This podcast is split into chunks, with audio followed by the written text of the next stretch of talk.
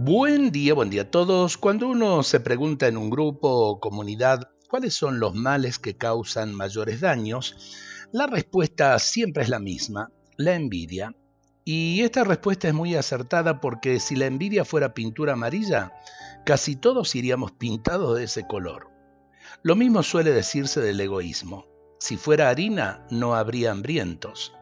Y alguien dijo una vez, si el interés fuese sol, no existiría la noche. Y Jesús nos dice, amen a sus enemigos, hagan el bien a los que los odian, bendigan a los que los maldicen. Y nos propone vencer el odio con el amor, devolver el mal con bien. El mal se puede vencer solo con el bien. Gracias a Dios hay muchas personas que quieren vivir como Jesús nos propone. Personas que aman, donan, perdonan, bendicen, se levantan cuando caen y esperan contra toda esperanza. Gracias a ellos el mal está siendo vencido con la única arma posible, el bien.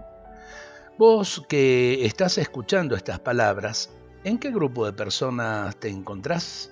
Ojalá que sean en este último de los que vencen el mal con el bien. Aprenderíamos a vencer muchas cosas en la vida y también muchos problemas en nuestras familias si entendemos esto. Ojalá que con el bien aprendamos a vencer el mal. Dios nos bendiga a todos en este día.